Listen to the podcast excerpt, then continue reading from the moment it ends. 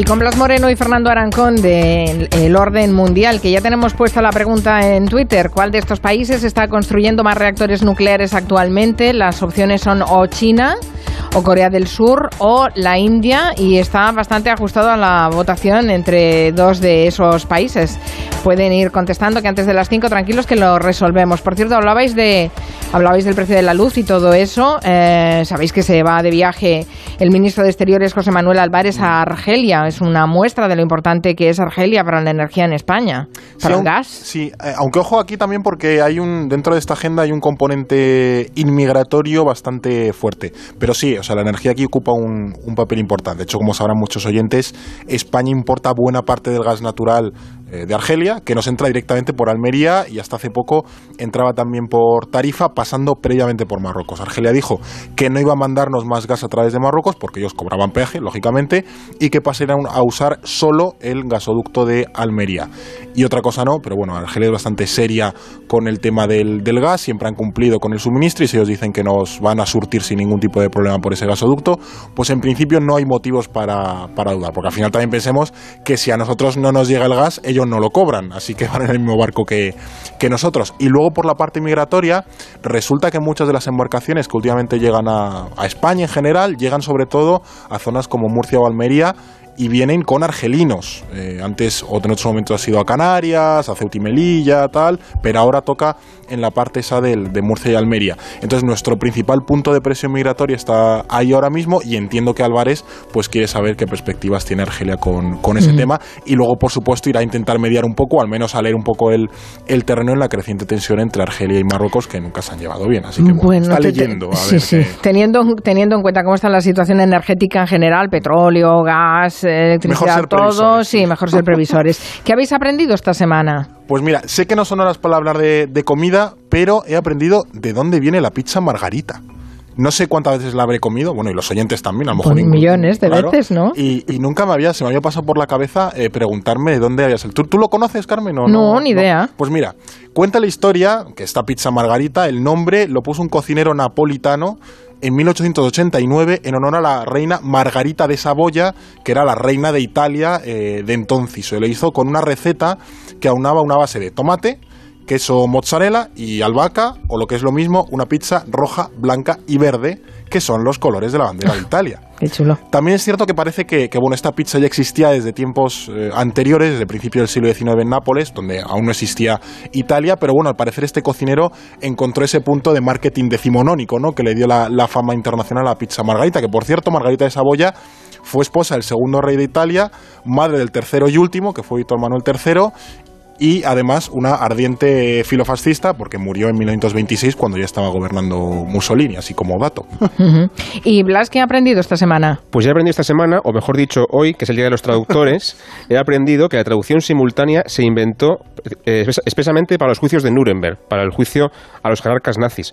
Como había que hablar en inglés, francés, alemán, ruso, polaco y un montón de idiomas más, y era inviable hacerlo con traducción, eh, digamos, consecutiva, cuando acaba de hablar uno, traducen, es- habría sido mu- muchísimo más largo, pues inventaron esta, esta, esta forma de traducir, que ahora es para nosotros tan natural y tan, y tan cotidiana como, como lo imaginamos, pero que entonces era una cosa súper novedosa, ¿no?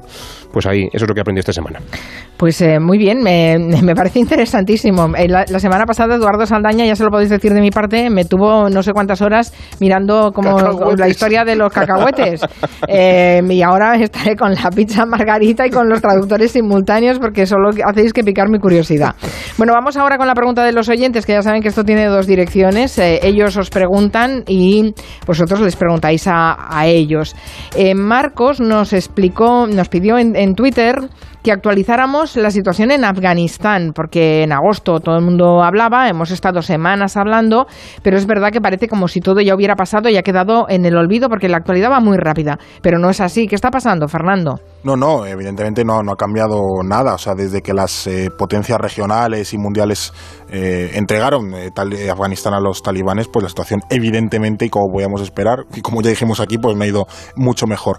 los oyentes recordarán las imágenes de, esos talibanes divirtiéndose en coche de choque, en actuaciones de feria, en gimnasios y tal, bueno, haciendo un poco el, el gamba, que parecía que habían cambiado algo, ¿no? Pues no, no, la verdad es que tenía pinta de que eso está poco lejos de ser cierto. De hecho, pues esas imágenes en las que parecía que ya no eran aquellos talibanes de los 90, la realidad es que siguen pensando de la misma manera. Hay un problema aquí con los talibanes, Carmen, y es que no son un grupo homogéneo, eso debemos tenerlo en cuenta. Un ejemplo de ello es lo que ha pasado con la distribución de una especie de circular interna que han, mandado y en ella las autoridades de varias eh, provincias prohibían el afeitado eh, para los hombres y la pertenencia de un, de un, smartphone para las, para las mujeres. O sea que al final, sin embargo, desde el Ministerio de, Cultura, los talibán, claro, se señaló que la nota era inválida y no correspondía a la postura final. O sea, que tenemos ahí como los integristas en esas cuestiones de que los hombres no se pueden afeitar y luego el Ministerio de Cultura yendo de, moderados diciendo que, bueno, que a lo mejor sí. Entonces, bueno, que hay como una lucha interna. Pero lo que está claro es que necesitan la aprobación de la comunidad internacional para legitimarse, ¿no? Intentan evitar que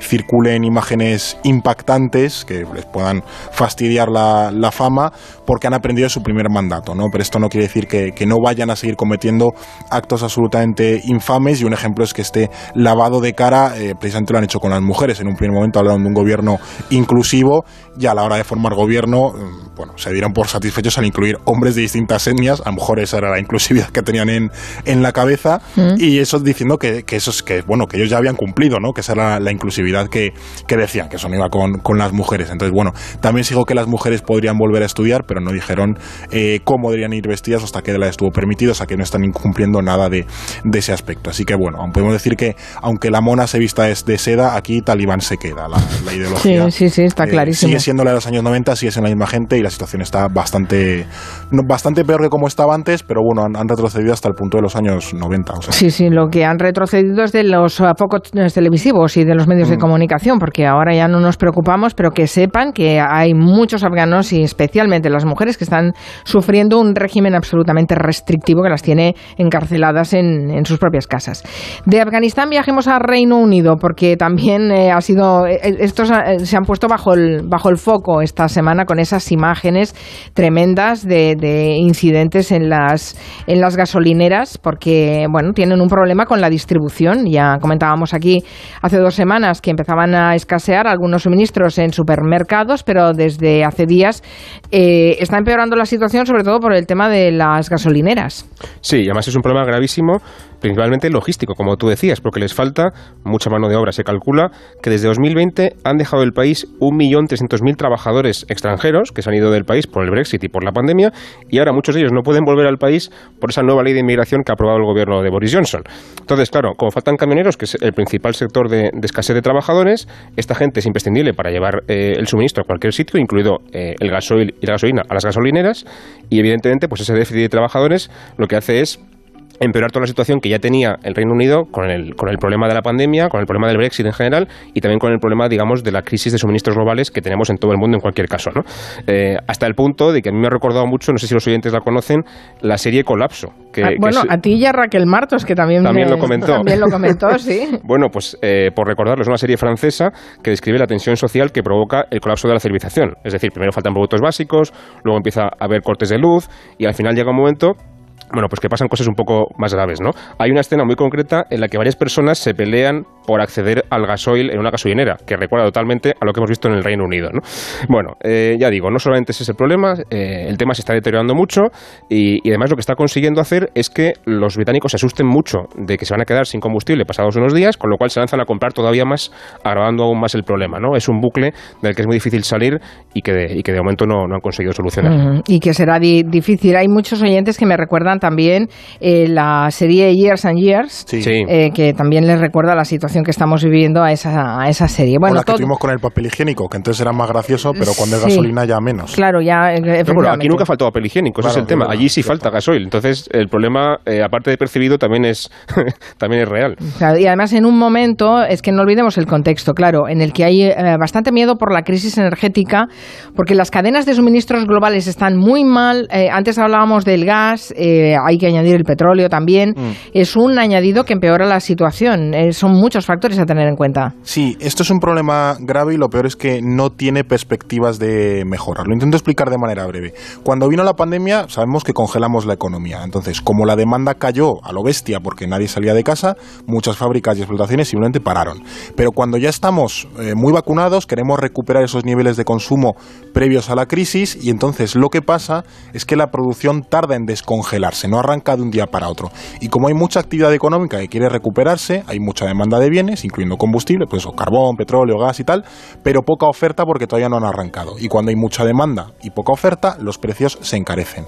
Entonces ahora mismo los precios del carbón, el gas natural y en menor medida el petróleo van al alza. Y por ejemplo el del carbón y el gas, del gas están eh, directamente disparados. Y de nuevo hay varias razones que explican esto. La primera es que viene el invierno en el hemisferio norte, que aquí en España, salvo filomenas, pues no es muy crudo, pero en Estados Unidos, en Alemania o en China, pues hace, hace pelete en invierno y para eso hace falta combustible. Así que la demanda futura va a ser alta. La segunda razón es que precisamente porque viene el invierno y se asume que los precios van a subir, todo el mundo está intentando acaparar hoy para ahorrarse pasta mañana. Si hoy el carbón, pongamos, vale 100, pero sé que en noviembre o intuyo que en noviembre va a valer 200, pues intento pillar todo lo que pueda hoy a precio 100 para no dejarme un riñón en un par de meses. Y esa actitud solo hace empujar todavía más hacia arriba los precios. Entonces creo que antes o después eh, se ajustará la situación, pero las perspectivas hoy día y sobre todo de cara al invierno no son nada buenas. Sí, sí. ¿Y qué dice Johnson a todo esto? Bueno, pues echa, balones fuera sin parar. La culpa de todo la tiene, iba a decir yo con, pero no. Eh, eh, el Brexit, o sea, perdón, el Brexit, eh, el coronavirus, la pandemia y también la crisis del comercio global que comentaba antes Fernando. Pero hay que recordar que en España o Alemania también tenemos crisis del comercio global y también tenemos pandemia y no tenemos este problema, ¿no? el problema está más bien en el Brexit y concretamente en cómo gestionar el gobierno conservador del Reino Unido este Brexit, porque nada en la salida de la Unión obligaba al gobierno, por ejemplo, a cerrar las fronteras a la inmigración o a poner controles aduaneros al comercio con la Unión Europea, ¿no? Eso es una decisión que ha tomado el gobierno británico y que ahora pues está, está pagando, ¿no? Por desgracia para los británicos. Eh, no obstante, ya han empezado a reaccionar por ejemplo, han retrasado hasta 2022 la imposición de nuevos controles aduaneros a las mercancías procedentes de, la Unión Europea. También han hecho más flexible eh, acceder a la licencia de conducir para camioneros, porque como os decía antes, faltaban muchos camioneros, y de hecho van a aprobar 5.000 visados para gente que venga especialmente a trabajar en el, sector de la logística. ¿no? Y también incluso... Bueno, eso si quieren, ¿eh? Claro, ese es el tema, que a lo mejor hay mucha gente que no quiere. Que no quiere. Y luego ya, la, digamos, el ejemplo más evidente de que esto es muy grave es que están eh, pensándose recurrir a los militares para conducir los militares los camiones, porque si no, no hay nadie que los conduzca. En cualquier caso, fíjate, eh, Johnson al mismo tiempo intenta dar una imagen de normalidad y control. Vamos a escucharle. Estamos viendo una mejora en la situación. La industria nos dice que los suministros están volviendo a las estaciones de servicio con toda normalidad. Me gustaría pedir de nuevo a todos los ciudadanos que vuelvan a sus asuntos y rellenen sus depósitos con normalidad cuando sea verdaderamente necesario. Os habéis quedado con la última parte, ¿no? Eso de cuando sea verdaderamente necesario. y, el estamos viendo una mejora en la situación también. Bueno, eso, eso en fin, ¿no? Pero esa eh. última parte viene a decir, oye, no os paséis con el depósito, por favor.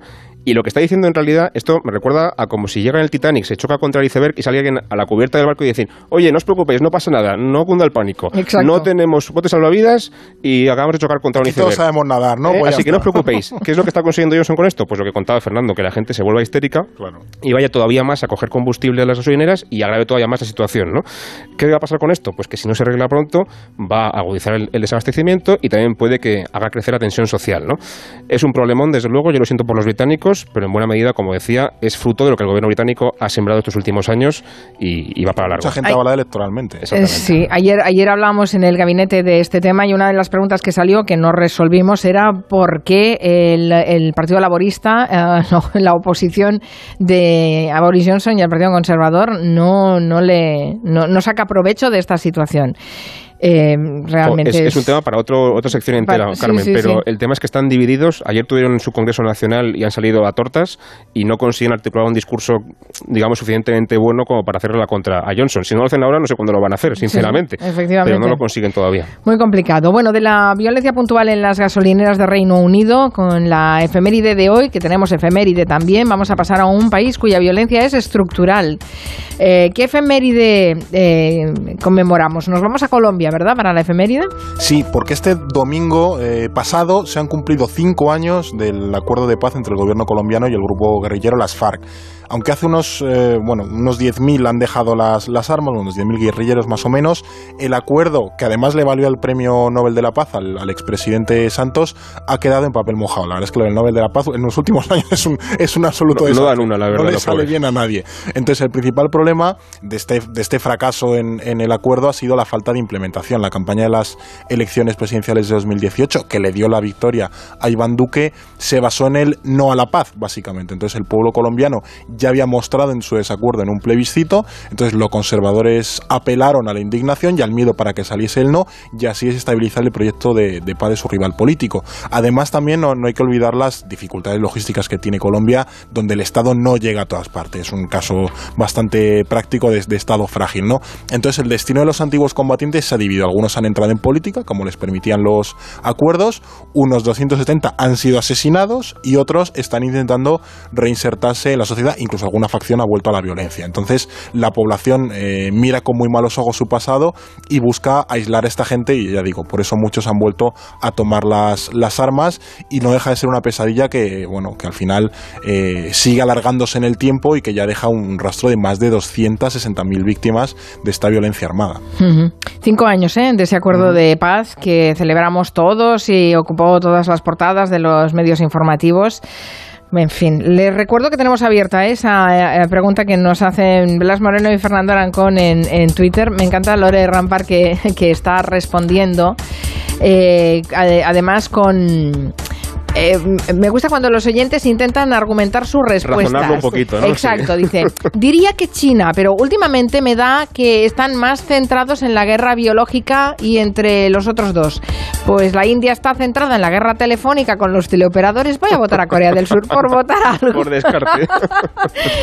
bueno, me encanta, me encanta de verdad, me encanta el argumentario y cómo intentamos llegar a la respuesta. Em, una cosa que me gustaría que comentáramos antes de resolver la encuesta y es, eh, hemos hablado mucho de las elecciones en Alemania, ya veremos cómo acaban gobernando, porque una de las cosas que ya nos contasteis aquí la semana pasada es que es en Alemania una cosa es ganar las elecciones y otra gobernar, porque todo depende de los pactos que, se alcancen. Pero hay un tema interesante del que se ha hablado poco y es que paralelamente en Berlín se hizo un referéndum eh, en el que se votaba si se tenían que expropiar a los fondos buitres eh, las viviendas que tienen en propiedad en Berlín.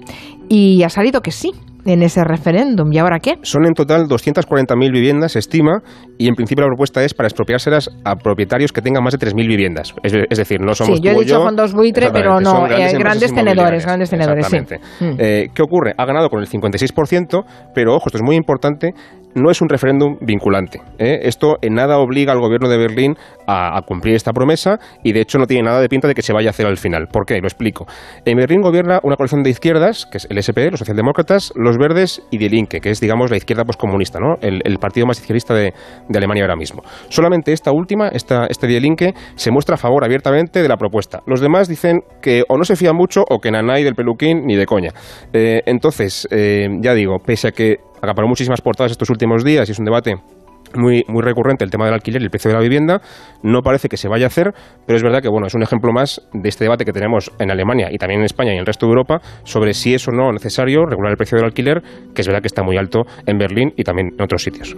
Que es curioso porque hace eh, unos años en Berlín el precio del alquiler era muy asequible en comparación con, con España, está por bastante regulado, si no me equivoco, el precio en Berlín y el problema es que lo, el problema que tienen es que no, no hay parque de vivienda suficiente para, para todos los habitantes, para toda la demanda que hay. Entonces, claro, esa, ese bloqueo en los precios dificulta que mucha gente encuentre vivienda. Pero claro, también hay grandes tenedores, eso que tienen miles de viviendas y entonces tampoco está. Claro. Es un complejo, sí. Interesante, al menos que se haya sometido a, votación, aprovechando que había las elecciones, hacer este referéndum, aunque posiblemente, por lo que habéis dicho y por el hecho de que no sea eh, siquiera vinculante, pues simplemente es un toque de un toque de atención. Pero claro, ¿quién le pone cascabel al gato y decide que es, expropiese? Eso parece de otros regímenes y de otros países, ¿no? El expropiese. En fin, bueno, vamos a resolver esa encuesta para nuestros oyentes. ¿Cuál es el país que más reactores nucleares está construyendo actualmente? Bueno, había tres opciones. China, que lo han votado el 37,8% de los oyentes. Corea del Sur, que solo lo ha votado el 14,2%. Y la India, que es lo que más han votado los oyentes, con el 48%. Y la respuesta correcta es... China. Vaya. Es China, casi, hemos pero perdido, no. hemos perdido a los Eh, oyentes. Y además es con mucha diferencia. Tiene 14 en construcción ahora mismo. Eh, invierte muchísimo en energía nuclear porque se teme que va a tener un problema con el petróleo y el gas, lo que comentábamos antes, y así que para evitarse ese problema, pues invierte mucho en nucleares. India le sigue con 6 reactores y después Corea con 4. Así Que no haga ninguna en Wuhan, por favor. Sí, que, que- que- que pasan cosas Que luego. llevamos una racha muy mala.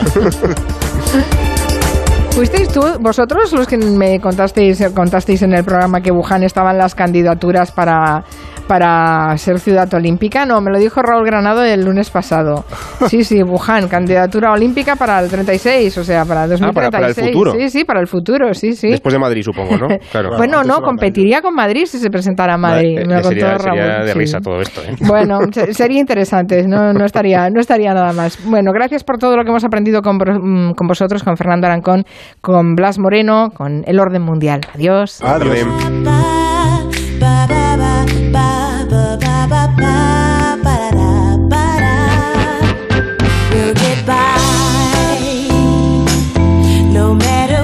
Hay formas de afrontar con mayor tranquilidad el recibo de la luz, ¿verdad, Marina? Sí, formas de no tener sobresaltos. Con Iberdrola, el precio de la luz se mantiene estable durante cinco años. Así que si quieres despreocuparte, llama a Iberdrola. Con Iberdrola clientes, más de 6 millones de hogares disfrutan hoy de un precio estable de la luz. Infórmate gratis en el 924 24 24 o en iberdrola.es, empresa colaboradora del programa Universo Mujer. En Onda Cero, Julia en la Onda. Con Carmen Juan.